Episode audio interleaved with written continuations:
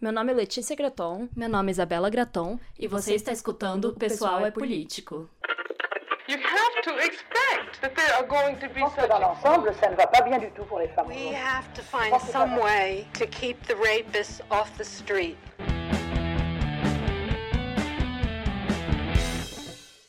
Olá, sejam bem-vindas a mais um episódio do Pessoal é Político. E esse episódio aqui, na verdade, é um episódio especial. Ele não está relacionado diretamente com o livro do segundo sexo.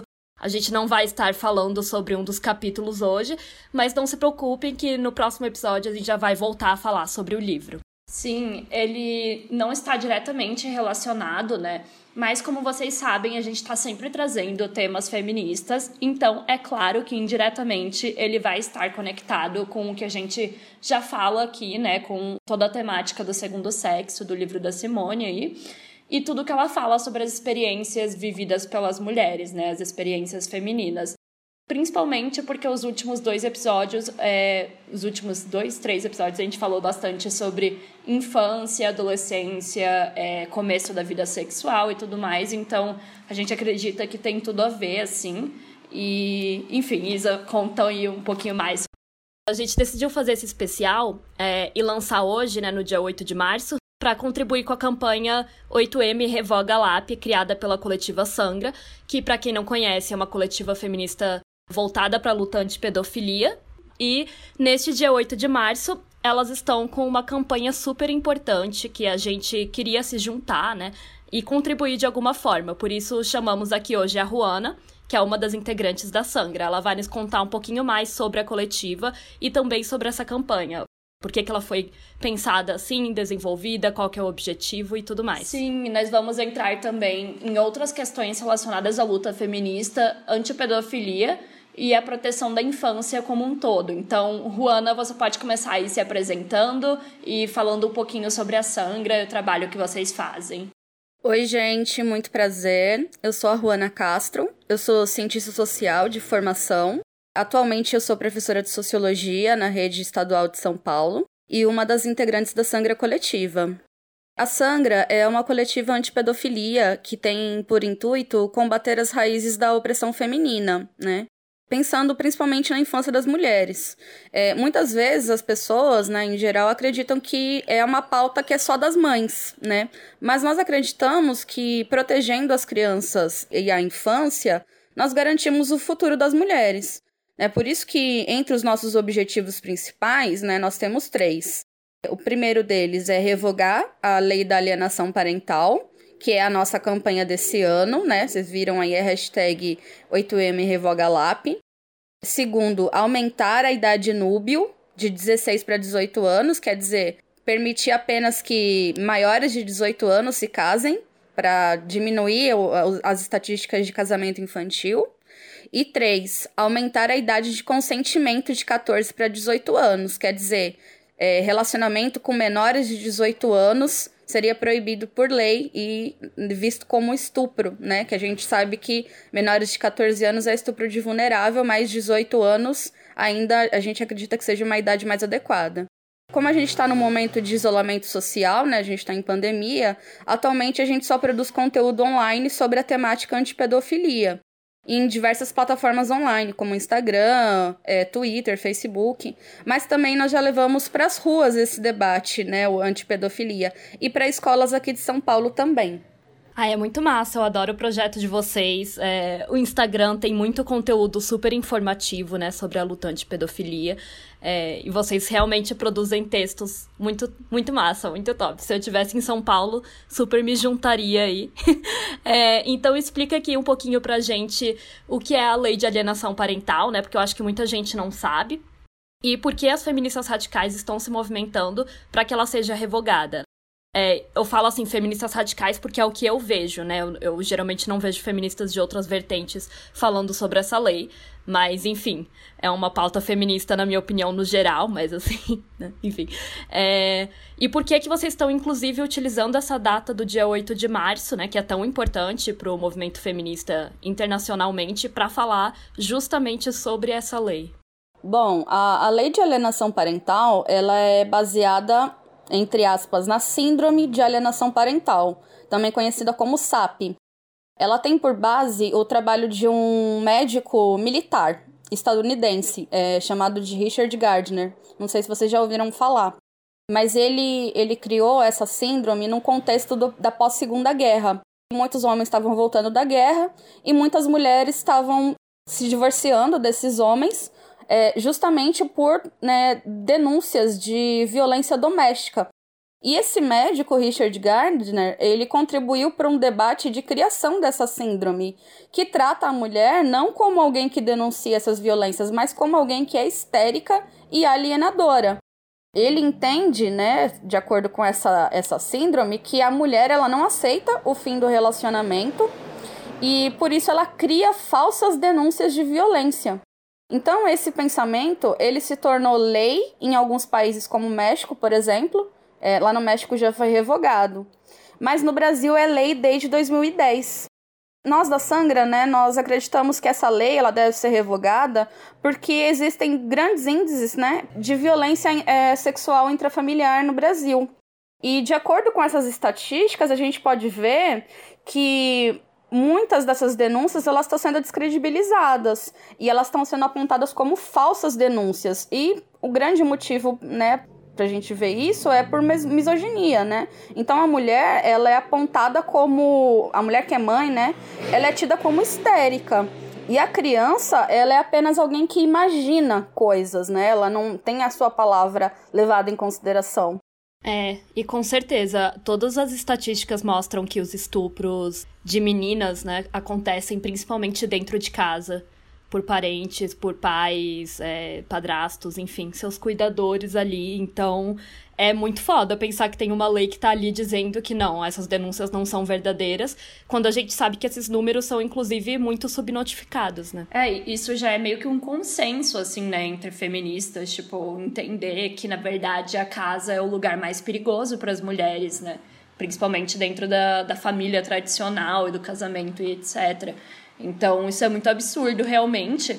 E a gente ouve muito falar, né, sobre como as mães praticam essa, entre várias aspas, alienação parental durante um divórcio. E, ao mesmo tempo, existem muitas pessoas que são a favor dessa lei e dizem que ela é utilizada tanto para mães quanto para os pais. Mas não é bem assim que acontece, né? Como que a lei funciona na prática, Juana? Bom, muitas pessoas, infelizmente, às vezes até no meio radical, né? Já ouvi algumas pessoas falando isso elas usam esse argumento, né, de que a lei ela protege ambos os lados, né? Porque a lei afirma que, no artigo 2 considera-se ato de alienação parental a interferência na formação psicológica da criança ou do adolescente, promovida ou induzida por um dos genitores, pelos avós ou pelos que tenham a criança ou adolescente sobre a sua autoridade, guarda ou vigilância, para que repudie genitor ou que cause prejuízo ao estabelecimento ou à manutenção de vínculos como este. Lendo assim, parece que a lei ela é perfeita, ela é ótima. Mas o que ocorre é que, é que nós vivemos numa sociedade que ela é patriarcal, é estrutural, é o patriarcalismo. E os homens, eles, eles têm muito poder sobre nós, principalmente no seio familiar, né? A gente sabe que a família, ela é uma instituição patriarcal. E eles estão amparados por uma lei, né? Então, a, a lei de alienação parental, ela está amparando os homens para ter poder sobre nós e para reverter qualquer situação de violência contra crianças, como é o caso da pedofilia, com a afirmação de que a mãe ela é alienadora. Com isso, o pai que abusa das crianças, ele pode ter a guarda da criança para si e mantê-la em cárcere, né, no caso de violência, impedir que a mãe tenha contato com a criança. Então, na verdade, a lei ela não está protegendo, mas ela está reafirmando o poder patriarcal so, né, do pai sobre a família, no caso a mãe e a criança. Então existe um grande lobby, né, no momento da, de aprovação da lei tão grande que até o Jornal do Senado ele publicou artigos na época lá, eu tenho alguns, se vocês quiserem depois eu passo as referências para vocês, afirmando que havia uma epidemia de falsas denúncias de violência sexual e doméstica, dando cada vez mais poder dos homens sobre as mulheres e as crianças. É, cara. Eu acho que é bem o que você falou, assim, que na te... em tese essa lei parece tipo, ah, ela é neutra, então ela é maravilhosa, ela foi feita para pensar no bem-estar das crianças, mas a gente sabe que a realidade não é neutra, né? A realidade não é, ai, mães e pais não, não possuem a mesma função, não são vistos da mesma forma também na sociedade, não agem da mesma forma. Porque só para quem ainda não entendeu, gente, na prática, e aí a gente vai colocar também lá no Medium, por exemplo, relatos de mulheres que sofreram com essa lei e tudo mais. O que acontece é que, por exemplo, você tem um filho, aí você se separa, e aí o seu filho não quer ver o pai, ou você não quer que o pai veja ele por algum motivo, tipo, ser um cara abusivo, é, ser um pedófilo, enfim, qualquer motivo que seja, e aí o pai pode te processar por estar realizando alienação parental, porque daí o pai teria esse direito de ver a criança. Mas a gente sabe, né, que na realidade muitos desses divórcios, muitos desses casamentos que acabam é por motivos de abuso, né, por motivos de violência doméstica, por motivos de violência sexual. E mesmo quando não é, muitas vezes não é um cara que cuida do filho, que tá interessado, é, ou exato. mesmo o próprio filho não quer ver, né, o pai. Então, tipo, só para vocês tentarem entender a complexidade disso, e é por isso que quando a gente lê a lei assim, ela parece realmente tipo, ah, ok, faz sentido Sim. não querer que, sei lá, um dos pais é, impeça um outro de ver e tal, mas quando a gente para pra ver a realidade, né, do que que é, é. essa família. Pois é, eu já ouvi muito assim, né? Tipo, até ali no meio jurídico, entre advogados, enfim. E o senso comum, né, diz que ah, acontece muito que um pai ou uma mãe coloque a criança como, tipo, peão na hora do divórcio, né? Queira utilizar essa criança, esse filho, é, para sei lá, manipular outra pessoa, atingir a outra pessoa e etc. E eu realmente não duvido que isso aconteça, né? Não sei com que frequência que acontece, mas deve acontecer, é, com certeza. Mas não é para isso que a LAP é utilizada, não é mesmo? Bom, é, eu particularmente, né, é, eu já ouvi relatos de mulheres é, que afirmam ter passado por experiências desse tipo, né, que você apontou, de ser usada como peão no, na, na situação de divórcio, enfim. Mas a LAP ela não trata de experiências no campo da individualidade. Como eu falei anteriormente, de um problema estrutural que é o patriarcado agindo sobre as mulheres, né? Quando o Richard Gardner ele criou a SAP, a Síndrome de Alienação Parental, ele te teve por base uma ideologia pedófila. É, ele fala claramente de pedofilia. Quem lê a, os trabalhos dele vai perceber que ele, o objetivo dele é propiciar que pais abusivos aliciem e estuprem meninas, para que mais tarde essas meninas elas normalizem a situação de violência e sejam escravas sexuais e domésticas. Né? É o que, por exemplo, a Andrea Dworkin, ela aponta mais tarde em um dos discursos dela, né? Quando ela afirma, por exemplo, que o incesto é um campo de treinamento. Ou seja, a menina que é vítima de pedofilia, ela está mais vulnerável na vida adulta a normalizar uma série de violências contra si própria né? Desde, desde o que nós vemos na pornografia até a prostituição e a violência doméstica. Então a LAP ela afirma que está protegendo crianças para que tenham uma infância saudável, de acordo com o que é estabelecido pelo ECA, né? O, o Estatuto da Criança e do Adolescente. Mas ela peca porque ela não considera as opressões estruturais, né, o patriarcalismo e a própria origem da lei de alienação parental. Pois é, não dá para dizer a própria origem dela já é horrível, né? Sim, não, não tem como tentar pintar isso como, ai, mas é neutro, é pra salvar a criança. Cara, já veio de um cara que tava querendo justificar a pedofilia, pedofilia né? É, tipo, é, e isso não é, tipo, uma teoria da conspiração feminista. Isso é fato. É, não, isso é né? é bem real, isso né? É Se real. você vê os trabalhos dele, dá para você entender. É, claramente. Assim, a gente até vai deixar nas referências uns textos que tem no Medium que pegam algumas frases, né, do Gardner e, e mostra, tipo, o que, que ele pensava. Só para vocês terem uma noção maior, assim, quem estiver nos escutando, porque é, muita gente pode nunca ter ouvido falar do nome do cara e tal, mas era bem, bem creepy, assim. E lendo os relatos, né, que a QG feminista postou sobre as mulheres que sofrem com a lápia, é muito foda porque dá para perceber que às vezes, ok, o processo nem vai para frente, é, tipo, o cara só usa para ameaçar, né? Mas o fato de existir essa lei já é suficiente para que as mulheres sejam coagidas, porque muitos caras usam isso para pra praticar violência psicológica mesmo, né?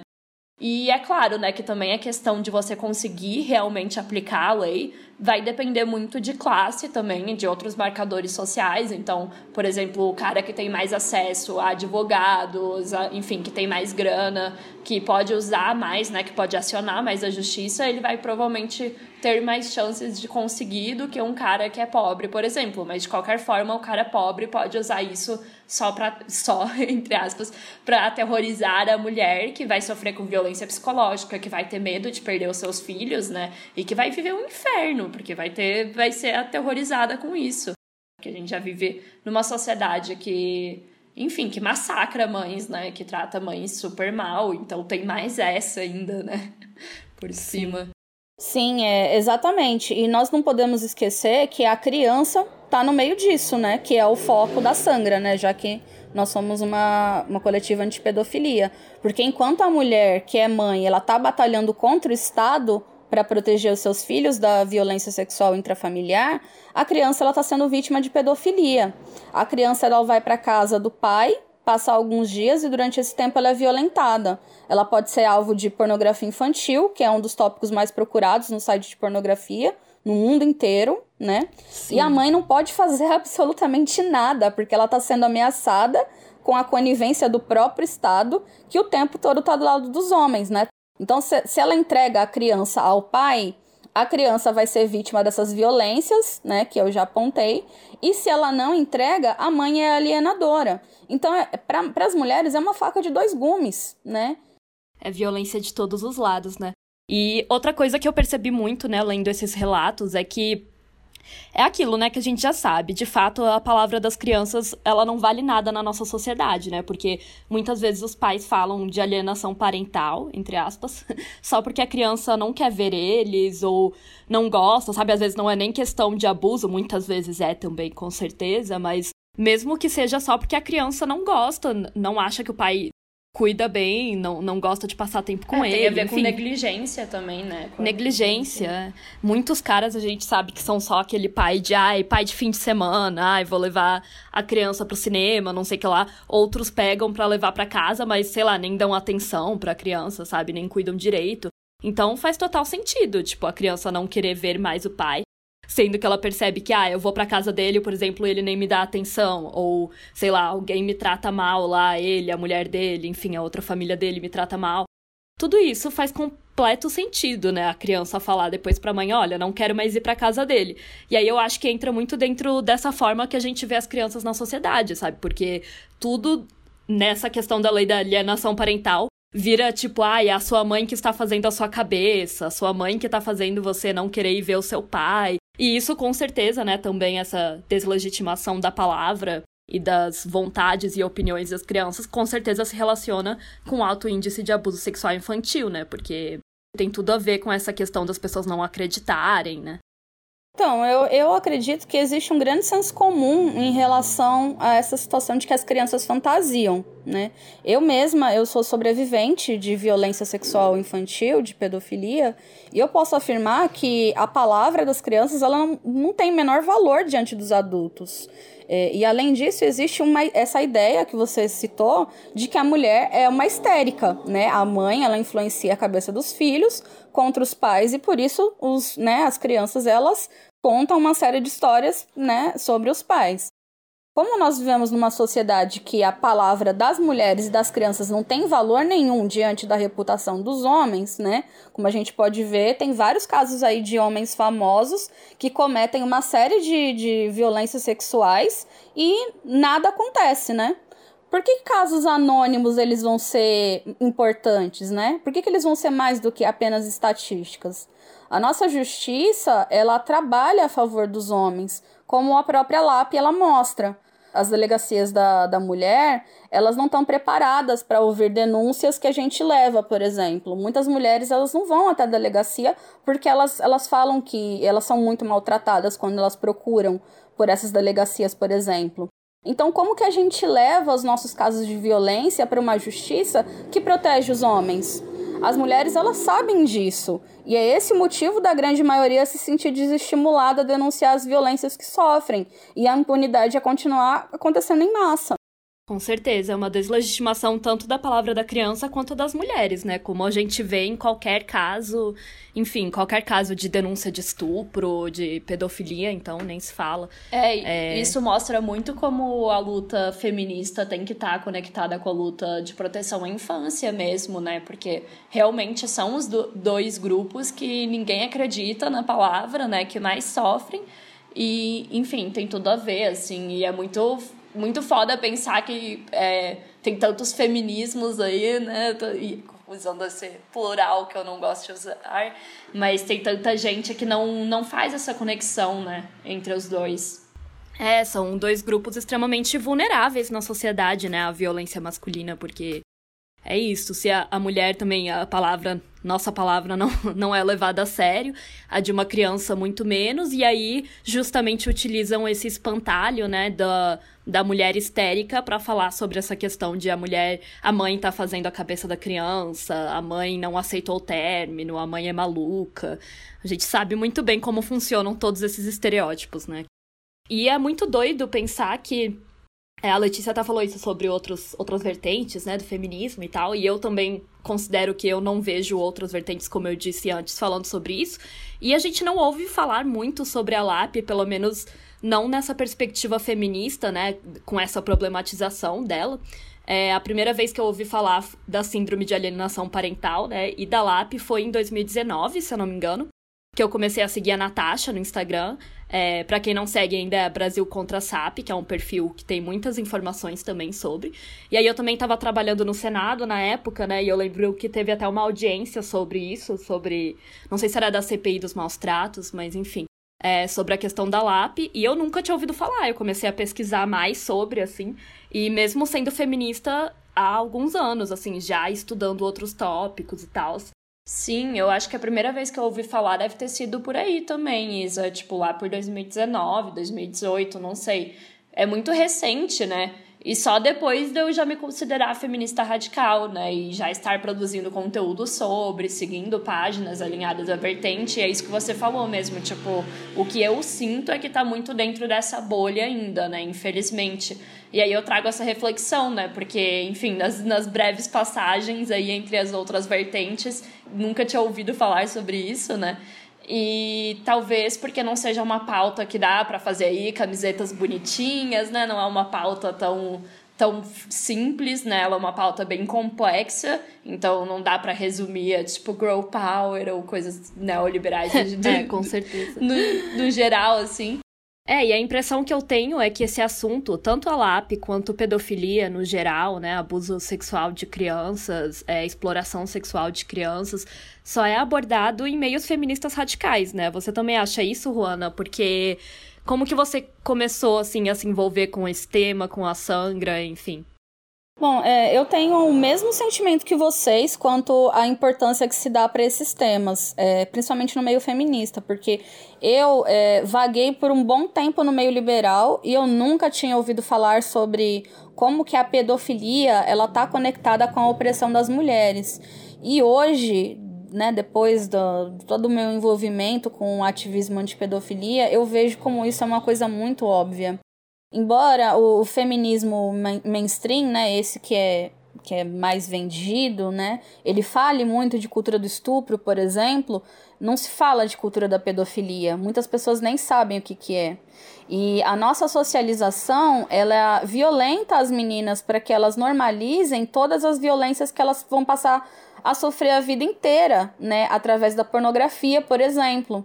E no liberalismo, isso é visto como empoderamento, não opressão, né? E eu só fui descobrir isso há mais ou menos uns três anos atrás, quando eu comecei a, a, a prof, me aprofundar a estudar o feminismo radical. E aí eu comecei a estudar André Dworkin, a Gail Dines, a Sheila Jeffreys. Eu ouvi muitos podcasts, inclusive de vocês. E, e aí eu comecei a me dedicar ao trabalho com a Sangra e entrei de cabeça na luta anti-pedofilia.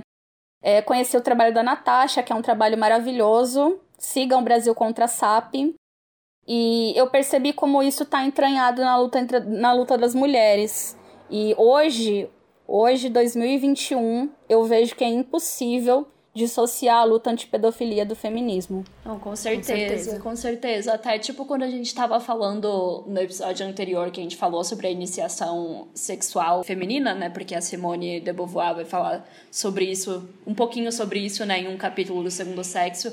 A gente mencionou muito também sobre as violências que as mulheres sofrem, enfim, muitas vezes essa iniciação é na base da violência, né, e é com a pedofilia, então, tipo, a gente falou muito sobre como a gente vai falar sobre esse assunto e aí o que a gente vê pelo liberalismo, pela visão do ah, empoderamento e tal, é muito tipo, ah, vamos falar sobre liberdade sexual, né? E a parte super uau, empoderamento e divertida de falar a respeito e, e muitas vezes não se trata esses temas com a complexidade que a realidade material tem, né? Então, e aí a gente vê que infelizmente essa parte é, tão que está tão presente na nossa realidade, muitas vezes só as feministas radicais que falam, assim.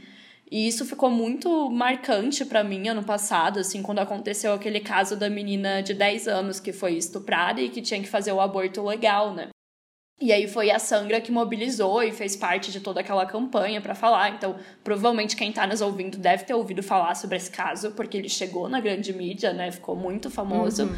E diversas mulheres feministas com começaram a falar sobre isso, mas só quando ele já tinha ganhado mais atenção. Então a gente já tinha ouvido falar sobre o caso, tipo, semanas antes, e já tinha um monte de mobilização sobre. E quando o negócio explodiu, que foi aquela, aquele momento que aqueles evangélicos foram lá no hospital e tal.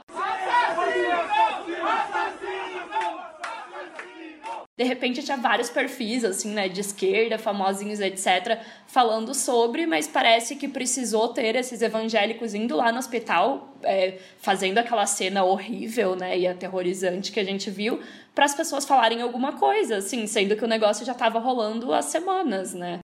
É, eu sinto que até essas feministas, assim, de outras vertentes, e aí a Juana falou uma coisa muito real, né, que se fala muito sobre cultura do estupro, mas pouco sobre cultura da pedofilia, o que é muito verdade. Eu acho que cultura do estupro já se tornou meio que um consenso entre as feministas, né? Mesmo as liberais, assim. Mas eu acho que sobre pedofilia ainda tem muito aquele discurso de que falar sobre esse tópico é compactuar com pessoas conservadoras, tipo, é algo moralista, ou que o discurso. Ou também tem aquele discurso de que a pedofilia seria uma doença, então os caras precisam de tratamento, coitadinhos, eles são doentes, eles não necessariamente são criminosos e esse tipo de coisa.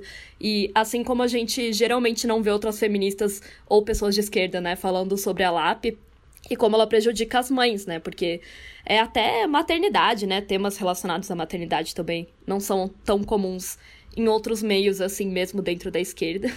Por isso mesmo, eu acho que o trabalho da Sangra é tão importante, né? Você poderia nos contar um pouquinho sobre a visão que você e a coletiva têm também sobre essa questão da pedofilia e como ela é discutida ou não é discutida, né, no caso, em outros setores da esquerda? Acho que ela é bem pouco discutida, na verdade. É, né? pois é. Bom, eu, eu acredito que a, a, esquerda mainstream, ela ainda tem um discurso muito raso em relação ao tema da pedofilia. É, não existe uma crítica muito aprofundada e muito senso comum. A LAP, por exemplo, ela foi sancionada pelo Lula e a Maria do Rosário ela foi relatora enquanto estava rolando o debate no Congresso sobre a aprovação. E os dois são do PT, o Partido dos Trabalhadores. É, as mães, como vocês apontaram, elas não têm amparo na esquerda em relação às pautas delas, né? Normalmente, quando se fala de maternidade, isso não é assunto de feminista, né? As feministas em geral não acreditam que isso seja problema delas, né? Então não é discutido fora do meio radical, por exemplo, a maternidade compulsória, a heterossexualidade compulsória, se a pedofilia é doença ou não, né? Nós, por uhum. exemplo, discutimos que a pedofilia né? É a cultura da pedofilia, ela faz parte da socialização masculina, né? É, essa esquerda que a gente vê aí na televisão, ela tá discutindo, por exemplo, abolir a palavra mãe. Eu vi, o auge, foi né, horrível, gente? Foi horrível. É horrível esse tipo Nossa, de debate, eu quero esquecer essa discussão. É. Porque eles não falam de cultura da pedofilia, eles não falam de pornografia, né? E essa, e essa cultura da pedofilia, ela tá presente na pornografia, na estética, na mídia, na cultura de massa e na nossa socialização. E essa esquerda não discute esses temas. Quem discute somos nós que somos radicais. Mas também no próprio meio radical tem pessoas que ignoram esse debate, infelizmente. Eu já vi radicais, por exemplo, dizendo que a cultura da pedofilia não existe, enquanto a gente está assistindo mulheres que cada vez mais se infantilizam. E as buscas por pornografia infantil, elas crescem demais, gente. É a mais procurada aí no site de pornografia. Com certeza. Todos os meus estudos, assim, sobre pornografia, é sempre, assim, tipo a pornografia que, como a Gayle Dines diz, né, pseudo child pornography, né, que não é exatamente com menores de idade, mas que as meninas parecem serem menores de idade, é uma das que mais tem, velho, que é mais procurada, a novinha, a teen e tal. É, não tem nem como dissociar, assim, essas duas lutas, essas duas pautas, né? Tá totalmente relacionada. E aí, por isso que eu acho tão importante, né, também utilizar justamente a data do 8 de março para falar sobre essa pauta, né? Trazer essa questão da pedofilia à tona, porque o 8 de março é uma data muito importante, né, para todo o movimento feminista, sempre tem. É, sempre tem mobilizações na rua, sempre tem mobilizações online, Todo mundo lembra do nada, né, que existem mulheres, que existe feminismo em março, para falar um pouquinho sobre. E também virou e uma aí... data super comercial também, é, né? Então é, virou também isso, também, né? Infelizmente. Mas é isso. Nos conta um pouquinho sobre como foi a ideia de vocês, né, da Sangra, para criar essa campanha do 8M e para criar também a ideia legislativa para revogar a lei, né? Se quiser nos explicar um pouquinho porque é, elas também criaram essa ideia legislativa lá no site do Senado, né? É, no ano passado, quando nós criamos a Sangra, é, nós pautamos pela primeira vez a pedofilia, né, no 8 de março. E foi incrível levar isso para a rua, porque no meio de tantas bandeiras que eram muito semelhantes umas às outras, é, nós somos a raiz da opressão das mulheres. E foi isso que nos motivou a tornar a nossa coletiva voltada para a luta anti-pedofilia. Depois disso, nós estruturamos toda a nossa energia para proteger as crianças e garantir esse futuro das mulheres, né? Como o tema da alienação parental ele está muito urgente e é um tema que está sendo amplamente é, debatido, até, até fora do meio radical, tem algumas advogadas que estão discutindo, algumas pessoas que estão é, debatendo esse tema. A gente achou que seria importante construir uma campanha voltada para a revogação da lei de alienação parental. E aí a gente construiu a campanha 8M Revoga LAP, que é essa hashtag aí que está surgindo aí nas redes sociais, a fim de atingir um dos nossos principais objetivos. Só que para movimentar além dos muros do feminismo radical, a gente precisava ir além e decidimos criar essa ideia legislativa. É importante também destacar que qualquer cidadão ele pode criar uma ideia legislativa como nós criamos, tá? É uma forma de que através de assinaturas online levar até o Congresso debates importantes para a sociedade. Uma das nossas membras mais ativas nesse debate, né, da LAP, é a Natasha Orestes, que a gente já falou aqui, que é a criadora de conteúdo da página no Instagram Brasil Contra SAP. Foi ela quem criou a ideia legislativa e levou para a plataforma online do Senado. Agora, hoje, né, dia 28, a gente já está com 3.200 assinaturas só que a campanha vai até junho, porque a gente precisa de 20 mil assinaturas para que a ideia possa ser apreciada no Senado. Então a gente ainda tem muito para fazer, porque a campanha ela tem que ir até a gente conseguir essas 20 mil assinaturas. Com certeza, e acho que muita gente não sabe que existe isso, né, no, no site do Senado, que dá para qualquer cidadão propor uma, um projeto de lei, né, propor uma ideia. É um, um dos uma das coisas que eu acho que a maioria das pessoas realmente não sabe, então é muito importante ressaltar isso, assim, né, que tá rolando, e ressaltar que vai até junho, né? Então a gente vai continuar nessa campanha aí, é, sempre publicando, sempre chamando mais pessoas para assinarem lá também. Sim, a gente vai deixar os li o link lá no Medium, no Instagram, enfim, vocês provavelmente vão ver esse link por todo lado aí, até junho, assim para todo mundo assinar a petição, né? E como ela vai, vai aí rolar por mais alguns meses, com certeza os ouvintes vão, vão ter vários conteúdos sobre, então a gente quer postar bastante coisa lá na página, realmente informar, é, incentivar que mais mulheres divulguem né, e compartilhem por aí para que cada vez mais pessoas assinem. É, nós estamos comprometidas aí com a campanha, né? Tentando utilizar aqui o nosso pequeno espaço de podcast para falar um pouquinho sobre esse tema tão importante. É, principalmente porque eu acho que talvez as pessoas que nos ouçam nunca tenham ouvido falar, né, da LAP. Então eu espero que tenha sido informativo esse episódio aqui. Eu acho que deu para entender por todas as falas da Juana, assim, o quão misógina é essa lei, né? O quanto ela é pautada na pedofilia e também nos estereótipos aí da mulher histérica, da mulher maluca, da mulher que faz a cabeça dos filhos, né? Na deslegitimação da palavra da mulher e das crianças. Então é um tema extremamente importante, extremamente atual. Essa lei tá aí há mais de 10 anos já, né? Vai fazer 11 anos agora em 2021 e vários outros países já tiveram e revogaram. Então, cara, faz todo sentido a gente trazer esse conteúdo para cá, né, e, e, trazer essas informações para vocês, que tá também com certeza alinhado a todos os conteúdos que a gente sempre traz aqui no Pessoal é Político, né? Pois é, e eu acho que assim, é normal, assim, não conhecer sobre o assunto, né? Não tem nenhuma vergonha em você ser feminista e já, já se considerar feminista há vários anos e nunca ter ouvido falar sobre isso. É completamente normal, infelizmente.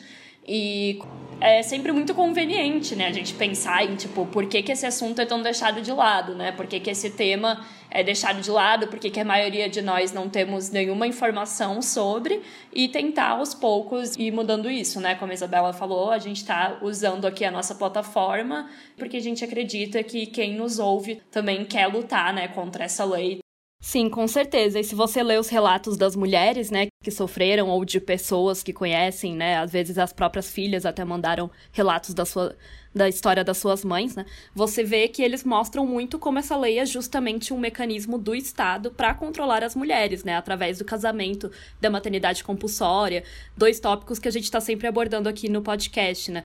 Com certeza, e eu queria agradecer a Ruana, né? Muito obrigada por participar aqui, por ter aceitado o nosso convite. É, a gente adora trazer convidadas porque enriquece muito aqui o nosso debate, é, principalmente quando é de um assunto que a gente ainda está aprendendo, que a gente ainda está começando a divulgar, então é sempre muito, muito legal. E aí eu queria que você se despedisse e falasse um pouquinho de onde o público pode encontrar o seu trabalho e o trabalho da Sangra, enfim, passar todos os arrobas aí das mídias sociais. Isso aí. Bom, gente, muito obrigada pelo convite, pela parceria do Pessoal é Político com a Sangra. Nós admiramos muito o trabalho de mulheres que trabalham pela emancipação de outras mulheres e é muito importante esse momento aqui com vocês. O nosso arroba é arroba Sangra Coletiva lá no Instagram e lá vocês têm acesso ao nosso Linktree, onde você encontra o nosso YouTube, o nosso Medium, o nosso Twitter e todas as nossas os nossos links para apoio. E aí vocês podem conhecer todos os nossos os nossos conteúdos aí nas redes sociais. Eu não tenho um perfil muito badalado, mas quem quiser me seguir, o meu arroba no Twitter é arroba e no Instagram é arroba. E aí vocês podem me seguir e me conhecer um pouco também e sobre o meu trabalho na Sangra.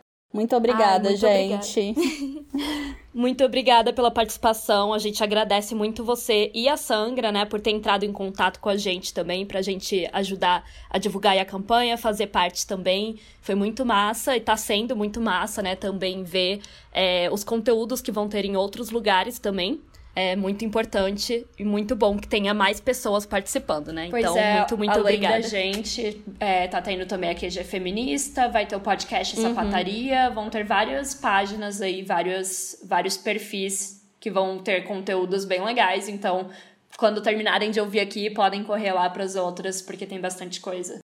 Sim, então, mais uma vez, obrigada por participar. E para quem ouviu até aqui, obrigada por ter ouvido. Sim. Como sempre, nós avisamos aqui no final do episódio, né? Quem tiver dois reaisinhos, três reaisinhos, quatro reais, cinco, qualquer quantia já tá válida, sobrando aí no fim do mês, e quiser apoiar o nosso podcast, é só entrar lá no apoia.se barra pessoal é político, que nós realizamos sorteios mensais de livros para as nossas apoiadoras. E se vocês quiserem comentar o que acharam do episódio, ou só nos dar um oi, mandar o feedback aí, falar se você gostou ou não, enfim, falar qualquer coisa.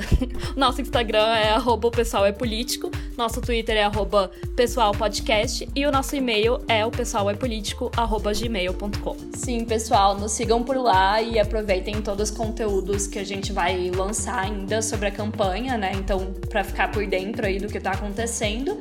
E muito obrigada por ouvirem até aqui e até a próxima.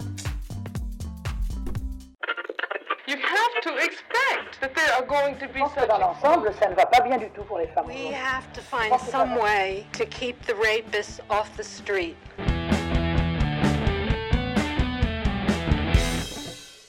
O Pessoal é Político é produzido e roteirizado por Isabela Graton e Letícia Graton.